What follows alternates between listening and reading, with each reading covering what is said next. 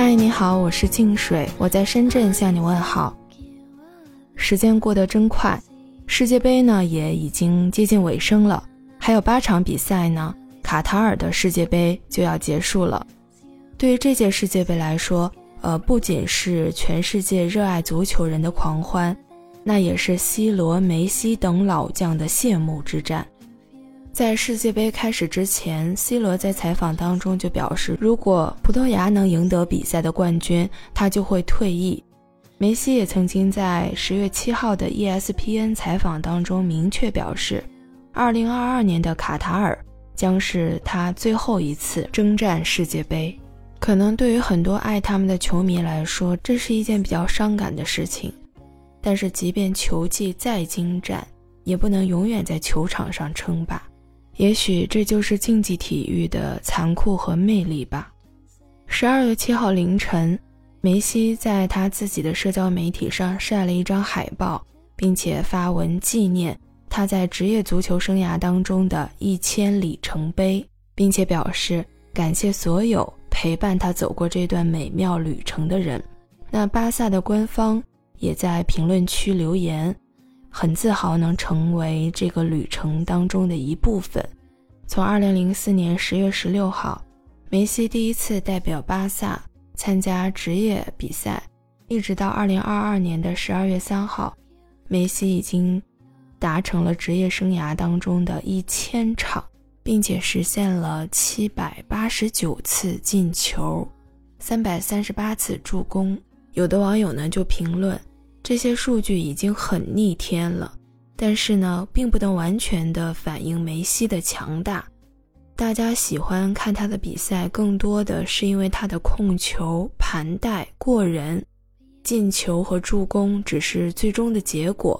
这就是为啥很多比赛他没有这些数据，仍然评分很高。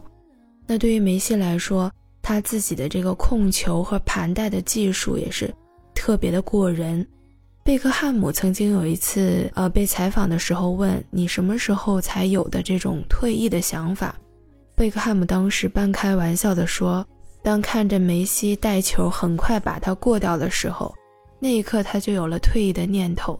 虽然梅西最后离开了巴萨，但是在过去的这二十一年当中，我觉得不管是对梅西还是对巴萨，都是相互成就的。这二十一年当中。梅西为巴萨出场七百七十八次，打进了六百七十二粒进球，并且有三百零五次助攻，而且为巴萨拿下了十个西甲冠军、四个欧冠冠军、七个国王杯冠军、八个西班牙超级杯冠军，还有三个欧洲超级杯冠军。梅西自己也在零九、一零、一一、一二、一五以及一九年一共六次。拿下了金球奖，来到巴萨，开启了他真正的足球生涯，也改变了他的人生。那这一切呢，还是要从一张纸巾开始说起。一九八七年，梅西出生在阿根廷的一个普通的工人家庭。他从五岁的时候就开始接触足球，并且很早就开始展示出了这种呃惊人的天赋。但是到了十一岁的时候，他就不幸的被诊断出了生长激素缺乏症，也就是侏儒症，而且停止了生长。这种病对于热爱足球的梅西来说是一个不小的打击。他每天晚上都会将针管插入自己的大腿，注射药物，就这样日复一日。但是这种高额的治疗费用，让他的家庭慢慢的很难继续承受。就连当时原本想要挖他的足球俱乐部也因此放弃了想法，但是年幼的梅西却没有放弃踢球，还是每天在球场上每天努力的踢球。终于有一天，来自巴萨的球探发现了这个明日的天才，之后梅西就在试训的时候征服了当时巴塞罗那一线队的主管雷克萨奇。后来雷克萨奇表示愿意承担梅西的治疗费用，而且当即之下。就在一张纸巾上和梅西签下了合约，从此就开始了他的世界足球之旅。那刚开始到巴萨的时候，由于他自己的性格比较内向，所以跟整个球队呢也是格格不入。好在当时遇到了小罗，也算是英雄之间的这种惺惺相惜吧。不论是在球场上还是球场下，都在不断的去帮助梅西。比如说在比赛当中，呃，助攻让梅西进球；那在场下叫梅西坐在他身边吃饭，利用休息的时间带着梅西去买西装。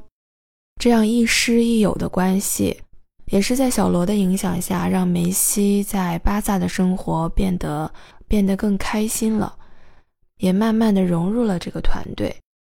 那梅西也是把这种呃传承的精神继续发扬。内马尔来到巴萨之后，梅西也是不予保留的将自己的经验分享给内马尔。并且在比赛当中作为助攻去支持内马尔进球。那在这种相互竞争的竞技体育当中，这种纯粹的体育精神的传承是特别难得和宝贵的。那很多人也是希望梅西能够在这一届世界杯当中，啊，带领阿根廷队夺得冠军，实现真正的全满贯，在卡塔尔世界杯有一个完美的谢幕。那我们就一起期待接下来的比赛，看梅西能否带领阿根廷队再次创造历史和奇迹。